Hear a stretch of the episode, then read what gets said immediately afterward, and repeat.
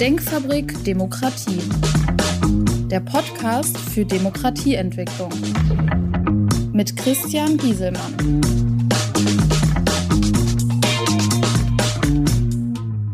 Hallo, mein Name ist Christian Gieselmann.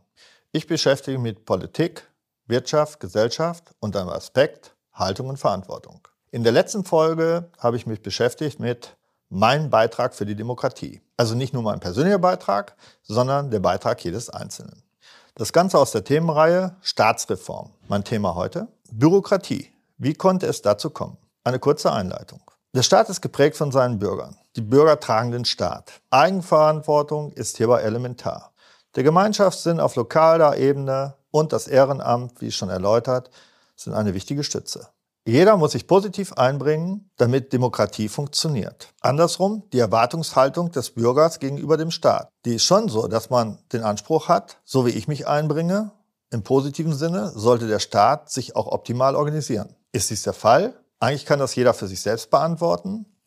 Ich möchte jetzt ein paar Beispiele geben. In der Digitalisierung, wo viel darüber geredet wird, ist eigentlich wenig passiert. Wenn wir uns überlegen, unsere Amtsgeschäfte online machen zu wollen, wie eine Fahrzeuganmeldung, Reisepass beantragen.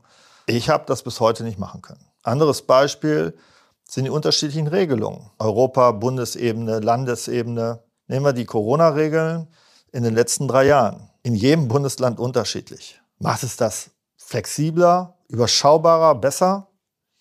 Ich denke nein. Beispiel Bauvorschriften. Die sind nicht mal auf Länderebene immer einheitlich. Dadurch sind höhere Planungskosten vorhanden. Jedes Bauamt will andere Unterlagen. Aufwendige Bauanträge habe ich somit und damit auch höhere Kosten. Beispiel Schulpolitik. Unterschiedliche Lehrpläne in den Bundesländern, unterschiedliche Lehrbücher, unterschiedliche Schulformen. Und wenn dann ein Wechsel von einem Bundesland für die Kinder ins andere Bundesland notwendig wird, ist dies teilweise sehr schwierig. Ist das Ergebnis mit verschiedenen Regeln besser? Ich denke, wir picken uns dann am liebsten immer nur das raus, was einem am besten passt. Aber das funktioniert natürlich nicht. Ich könnte hier unzählige weitere Beispiele aufführen. Aber ich glaube, jeder von uns hat selber genügend Beispiele, worüber man sich ärgert. Andersrum, ist alles schlecht bei uns? Natürlich nicht. Woanders ist es häufig bürokratischer und schlechter organisiert, wenn wir alleine auf andere Länder in Europa schauen. Kein Staat befindet sich am Optimum. Sollten wir deswegen mit dem Status quo zufrieden sein? Den Rest unseres Lebens, die Unzulänglichkeiten des Staates, der Verwaltung hinnehmen? Ich denke, dies wäre sehr gefährlich. Denn wir dürfen im Systemvergleich nicht zurückfallen gegenüber autoritären Staaten. Wenn der Frust zu groß wird, dann findet auch in Teilen der Bevölkerung eine Hinwendung zu Halsbringern, Radikalen und Despoten statt. Und dies sollte verhindert werden. Was wäre die logische Handlungsweise? Optimieren und verbessern erfordert ständige Veränderung. Warum passiert das dann nicht? Ich denke, es liegt primär auch an historischen Entscheidungen. Was hat die Historie mit der Bürokratie von heute zu tun?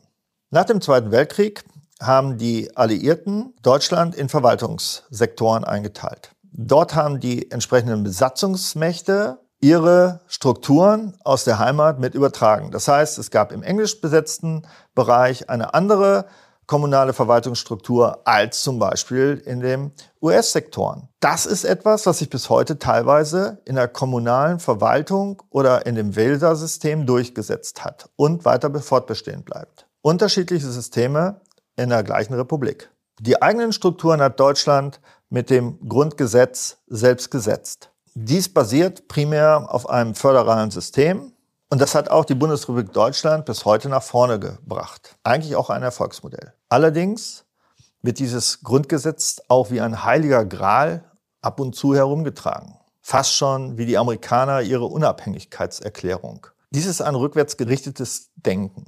Das bringt uns nicht nach vorne für die Probleme der Zeit. Meine Analyse zum Zustand unserer Verwaltung. Ich möchte es einmal mit der Firma vergleichen, ohne dass man eine Firma jetzt direkt als Staat ansehen dürfte oder umgekehrt. Aber eine Firma, die über 70 Jahre keine Anpassung in den Organisationen durchgeführt hat, die gibt es gar nicht mehr. Die ist pleite gegangen. Der Staat hat selber in seiner Grundstruktur keine Veränderung vorgenommen. Obwohl wir seit der Gründung der UNO beigetreten sind, einen NATO-Beitritt hatten, die EU-Gründung stattgefunden hat, eine Wiedervereinigung stattgefunden hat, wir international Verantwortung übernehmen in UNO-Missionen und auch ein Einwanderungsland geworden sind. Technologisch ist in dieser Welt extrem viel passiert. Das TV wurde erfunden, der Langstreckenflug, der Computer, das Internet, Mobiltelefone. Es gab Riesenfortschritte in der Chemie und in der Medizin. Dies alles findet sich nicht wieder in den Veränderungen des Staates und seinen Strukturen. Wie soll sich der Staat anpassen mit seinen Organisationen und Strukturen?